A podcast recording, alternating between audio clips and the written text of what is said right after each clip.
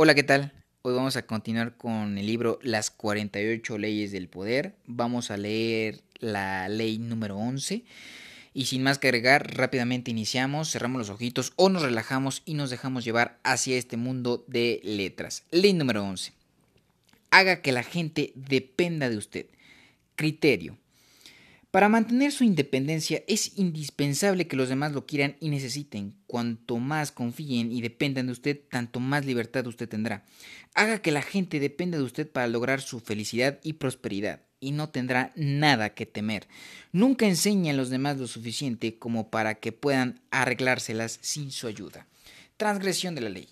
En cierto momento de la Edad Media, un soldado mercenario cuyo nombre no fue recogido por la historia, salvó a la ciudad de Siena de un agresor extranjero. ¿Cómo lo recompensaron los buenos ciudadanos de Siena? No había dinero ni honores que pudiera pagar la preservación de la libertad de la ciudad. Los ciudadanos pensaron en nombrar al mercenario señor de la ciudad, pero consideraron que tampoco aquello sería recompensa suficiente. Al fin, uno de los ciudadanos se presentó ante la asamblea que debatió el asunto y dijo matémoslo para después honrarlo como nuestro santo patrono.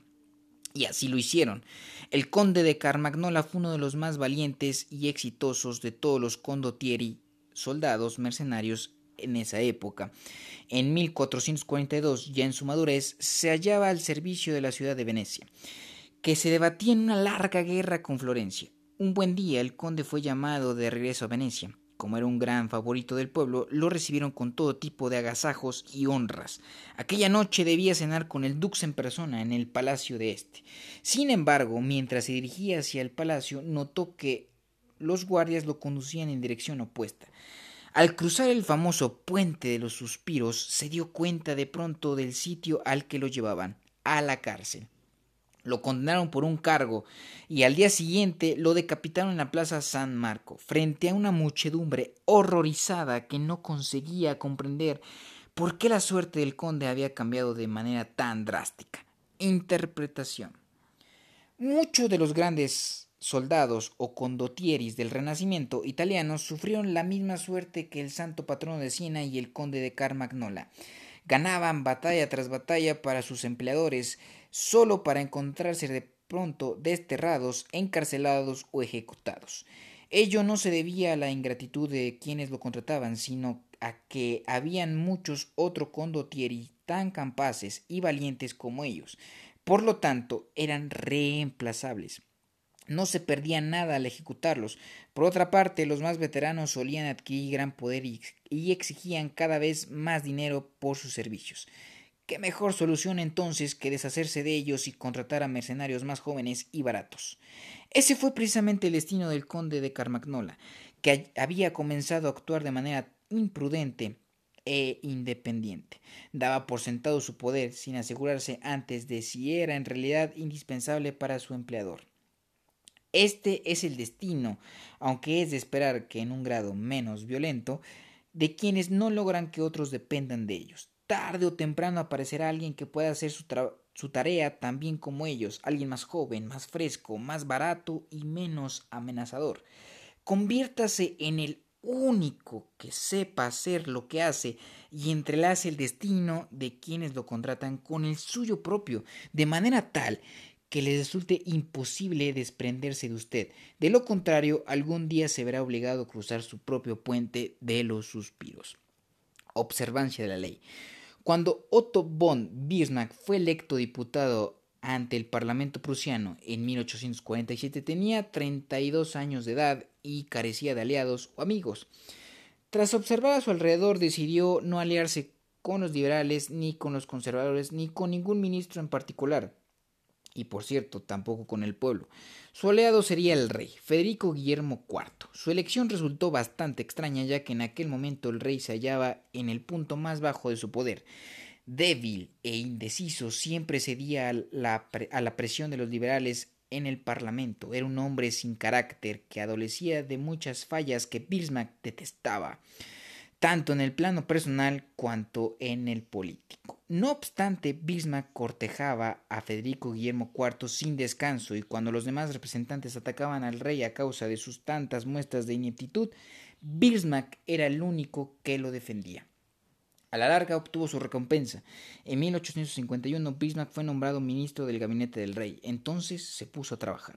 Una y otra vez obligaba al soberano a, a obrar de acuerdo con sus propios designios como la decisión de reforzar el ejército y poner coto a los liberales. Bismarck trabajó sobre la inseguridad que sentía Federico Guillermo con respecto a su hombría, desafiándolo a ponerse firme y a gobernar con orgullo. Poco a poco logró restituir los poderes del rey hasta que la monarquía volvió a ser fuerza máxima en Prusia. Cuando Federico Guillermo falleció en 1861, ascendió al trono su hermano Guillermo, este sentía un profundo rechazo hacia Bismarck y no alimentaba la menor intención de conservarlo en el gabinete, pero por otra parte había heredado la misma situación que había debido enfrentar su hermano, gran cantidad de enemigos que querían socavar su poder.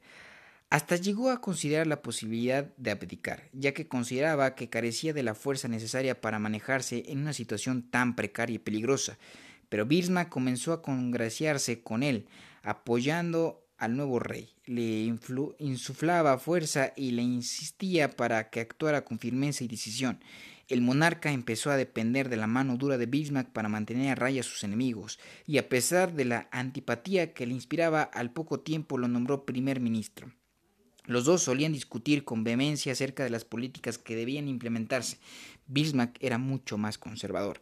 Pero Guillermo I comprendía su dependencia. Cada vez que el primer ministro amenazaba con renunciar, el rey cedía una y otra vez a sus exigencias. En realidad era Bismarck quien determinaba la política estatal. Años más tarde, las gestiones de Bismarck como primer ministro de Prusia condujeron a la unificación de los distintos estados alemanes en un solo país. Fue entonces cuando Bismarck instó al rey a hacerse coronar emperador de Alemania, aunque en realidad fue él quien alcanzó el pináculo del poder. Como mano derecha del emperador, emperador, canciller imperial y príncipe con título de caballero, era él quien manejaba todos los hilos del imperio. Interpretación. La mayoría de los políticos jóvenes y ambiciosos ante el panorama político de la Alemania de 1840 habrían procurado, procurado construir construirse una base de poder entre los más poderosos del momento. Bismarck vio las cosas de otra manera.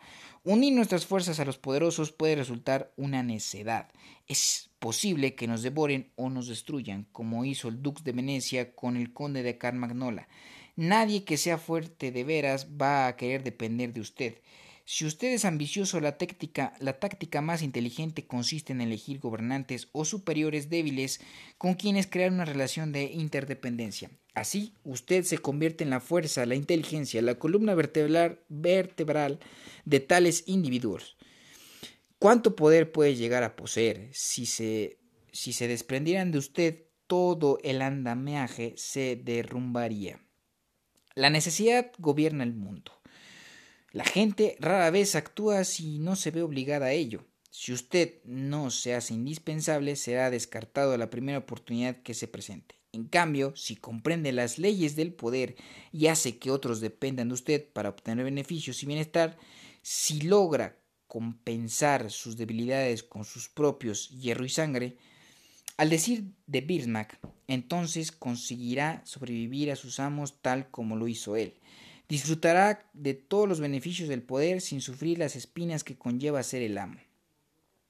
Como lo decía Nicolás Maquiavelo, un príncipe sabio sabrá hallar la forma de mantener a sus ciudadanos de todo nivel y en toda circunstancia, dependientes de, del Estado y de él, y así podrá confiar siempre en ellos.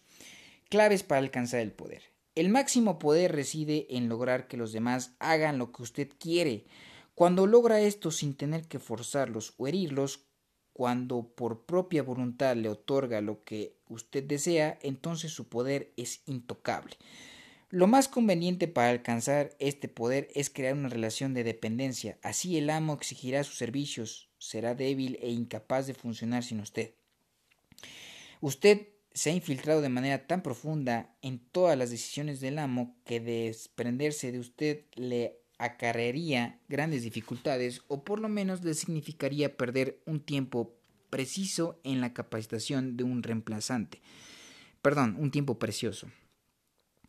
Una Una vez establecida una relación de este tipo, será usted quien lleve la voz cantante y ejercerá el control necesario para que su amo haga lo que usted desea. En el clásico caso del hombre detrás del trono, del siervo del rey, que en realidad controla al rey. Bismarck no tuvo necesidad de presionar a Federico ni a Guillermo para que hicieran lo que él quería, simplemente dejó en claro que, a no ser que obtuviera lo que pedía, abandonaría su puesto, dejaría al rey por entero desamparo. Ambos reyes pronto bailaron al compás de la música de Bismarck. No sea uno de los tantos que erróneamente cree que la máxima forma del poder es la independencia. El poder implica una relación entre la gente. Usted siempre necesitará a los demás como aliados, rehenes o incluso como débiles amos que le sirvan de fachada. Un hombre por completo independiente vivirá en una cabaña en el bosque con la libertad de ir y venir a su antojo, pero no tendrá poder. Lo mejor a que usted puede aspirar es a llegar a crear en los demás una dependencia tal que le permita disfrutar de una suerte de independencia al revés en que la necesidad de los demás sea la base de su propia libertad. Luis XI, 1423-1483, el gran rey araña de Francia, tenía debilidad por la astrología. Había en su corte un astrólogo al que admiraba mucho, hasta que un día le predijo que una de las damas de la corte moriría en el lapso de ocho días. Cuando la profecía se cumplió, Luis XI se sintió aterrado, pues reflexionó que o bien el astrólogo había asesinado a la mujer para probar la exactitud de su profecía o era tan versado en su, en su ciencia que sus poderes constituían una amenaza para el propio rey. Cualquiera fuera el caso, merecía la muerte. Una tarde Luis XI llamó al astrólogo a su habitación ubicada en lo alto del castillo. Antes de que el hombre llegara, el rey indicó a sus sirvientes que, cuando él diera la señal, debían apresar al astrólogo, llevarlo hasta la ventana y arrojarlo al vacío. El astrólogo llegó a los aposentos del rey. Pero antes de dar la señal, Luis XI resolvió, formularle una, última pregunta. Usted afirma entender de astrología y conocer el destino de los demás, así que dígame cuál será su destino y cuánto tiempo de vida le queda. Moriré exactamente tres días antes que su Majestad, respondió el astrólogo. El rey nunca dio señal a sus, a sus siervos, perdonó la vida al astrólogo y no solo lo protegió durante toda su vida, sino que lo colmó de obsequios y lo hizo atender por los mejores médicos de la corte. El astrólogo le sobrevivió varios años, aunque con ello opacó su poder profético, demostró su dominio del poder. Este es el modelo. Haga que otros dependan de usted, como cómo deshacerse de usted podría producir un desastre e incluso la muerte. Su amo no se atreverá a atentar al destino. Existen, existen muchas formas de obtener una posesión de esta índole. Lo, lo indispensable es poseer un talento y una habilidad creativa imposibles de reemplazar. Durante el Renacimiento, el principal obstáculo para el éxito de un pintor era el modo de encontrar el mes el mecenas adecuado. Miguel Ángel lo logró mejor que nadie. Su mecenas fue el Papa Julio II. Sin embargo, ambos se enemistaron a causa de la construcción de la tumba de mármol para el pontífice, y Miguel Ángel abandonó Roma, disgustado. Para gran sorpresa de quienes lo rodeaban, el Papa no solo no despidió a Miguel Ángel, sino que fue a buscarlo y a su modo altanero le rogó que permaneciera en la corte.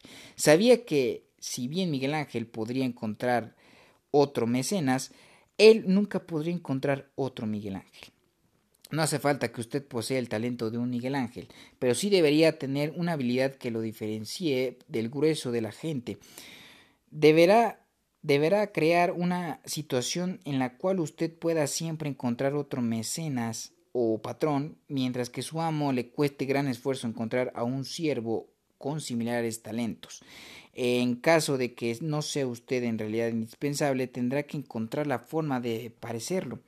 Si da la impresión de poseer un conocimiento particular o una habilidad determinada, dispondrá de libertad y tiempo para hacerse creer a sus superiores que no pueden arreglársela sin usted.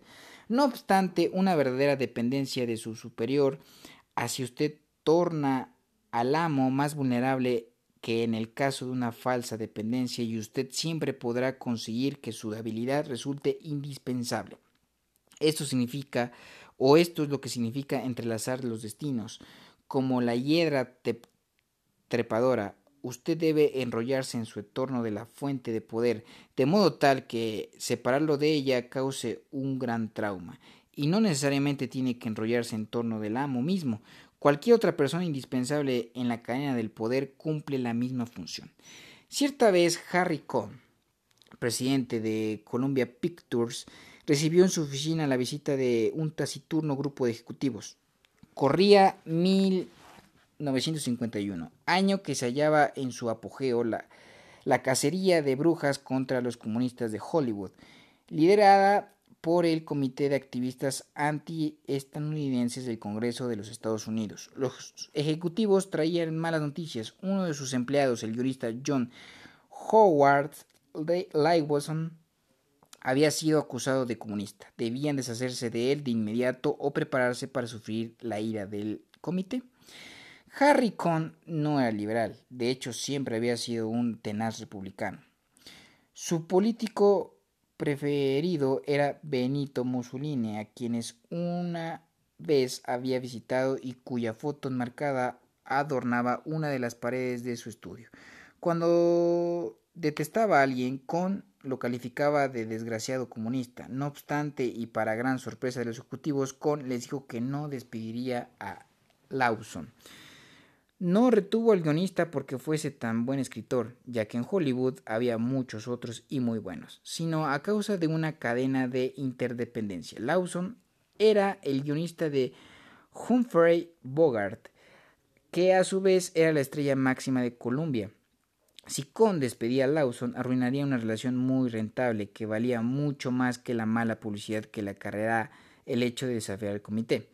Henry Kissinger logró sobrevivir a las numerosas sangrías que se produjeron en la Casa Blanca durante el gobierno de Nixon, no porque fuera el mejor diplomático o que, que Nixon pudiera hallar, pues había otros muy buenos negociadores en su equipo, ni porque los dos hombres se llevaran bien, en realidad se llevaban muy mal.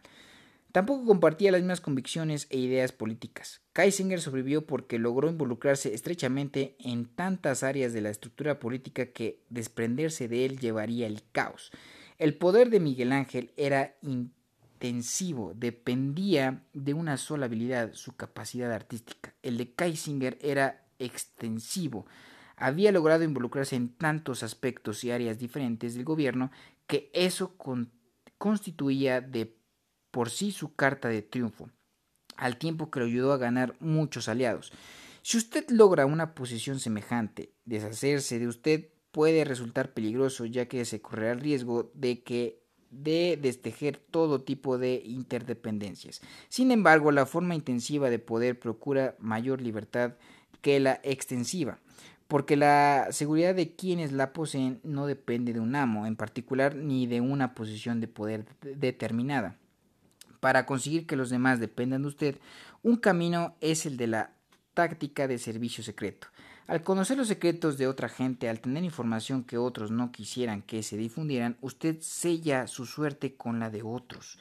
Se convierte en intocable. Las autoridades máximas de los servicios secretos han mantenido sus puestos durante décadas, pueden crear o destruir un rey o, como en el caso de J. Edgar Hoover, a un presidente. Pero dicho papel abunda tanto en incertidumbres y paranoia que el poder que brinda suele autoanularse. Uno no puede descansar en paz. ¿Y de qué sirve el poder si no lo procura, si no, no le procura paz? Una última advertencia. No piense que por depender de usted su amo lo querrá. Por lo contrario, lo más probable es que lo odie y le tema, pero como dijo Maquiavelo, es mejor ser temido que amado. El temor es algo que se puede controlar, mientras que el amor es incontrolable. Depender de una emoción tan sutil y cambiante como el amor o la amistad solo le generará inseguridad. Más vale que la gente dependa de usted por temor a las consecuencias de perderlo que por el placer de su compañía. Invalidación. El punto débil de hacer que otros dependan de usted reside en que en cierta medida usted también depende de ellos, pero superará esta situación implicada deshacerse de sus propios superiores, lo cual significa arreglársela solo, sin depender de nadie. Esta es la táctica monopólica de un JP Morgan o de un John D. Rockefeller, quienes liquidaron toda competencia para ejercer el control absoluto. Si usted puede arrinconar el mercado, tanto mejor. Pero no hay independencia de este tipo que no tenga su precio. Usted se ve obligado a aislarse. Los monopolios a menudo hacen implosión y se autodestruyen a causa de la presión interna. También suelen provocar intensos resentimientos que llevan a sus enemigos a unirse entre sí para combatirlos. El impulso de ejercer el control absoluto suele resultar infructuoso y conducir a la ruina. La interdependencia sigue siendo la ley de oro, mientras que la independencia es una excepción rara y a veces fatal. Lo mejor es ubicarse en una posición de dependencia muy mutua y luego atenerse a esta ley clave en lugar de buscar su invalidación. De esa forma no sufrirá la terrible presión a la que están expuestos los de arriba y su, su superior será en esencia su esclavo porque él dependerá de usted. Muy bien, hasta aquí llega la ley número 11, bastante, bastante interesante. Disculpen si me trabé un poquito en la mitad, estuvo bastante llena de, de varias cositas, pero la verdad es que yo aprendo al mismo ritmo que ustedes. Muchísimas gracias, mañana leeremos la ley número 12.